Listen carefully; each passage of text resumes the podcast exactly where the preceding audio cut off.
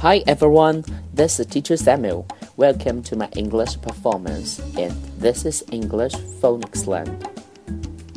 So today I'm going to share a book with you, A Home for Curly, written by Tony Mitton, pictured by Look. Now listen. A home for Curly. My home is a shell. My home is a home. My home is a web. My home is a stone. My home is a leaf.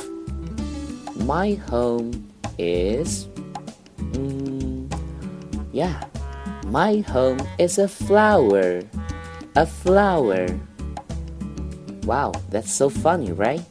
Okay, so this time I teach you some words. Home. H H H. O space E. O. O. O. Ho. M M M. Mm mm mm. Home. Home.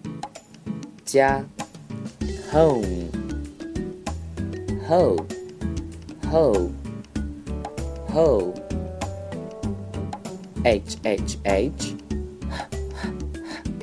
o space e o l l l o o o ho ho 洞穴洞 ho web web www w w w e e e e e e w e w b b b b b b web web stone stone 石头。S t s t st st st. O space e. O stove stove n n n. Mm mm mm. Stone. Stone. 石头。Stone. Leaf.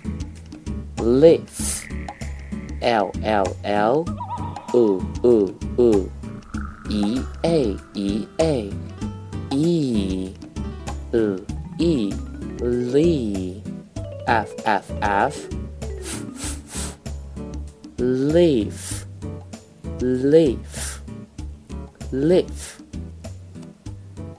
那我们今天的故事就到这里啦，期待和小朋友们的下一次见面哦。